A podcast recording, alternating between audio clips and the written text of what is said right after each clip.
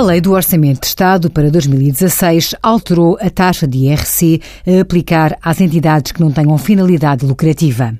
Mas para estas entidades, como é o caso das associações e fundações, essa taxa de 21% só se vai aplicar aos rendimentos líquidos, sujeitos e não isentos de IRC que venham a obter em 2016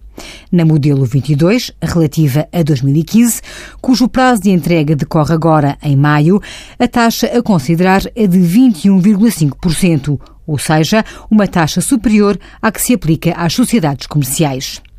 Mas, para além destas entidades poderem beneficiar de algumas isenções em IRC, devem ainda atender que, ao rendimento global líquido sujeito à tributação neste imposto, podem deduzir os gastos comprovadamente relacionados com a realização dos fins de natureza social, cultural, ambiental, desportiva ou educacionais.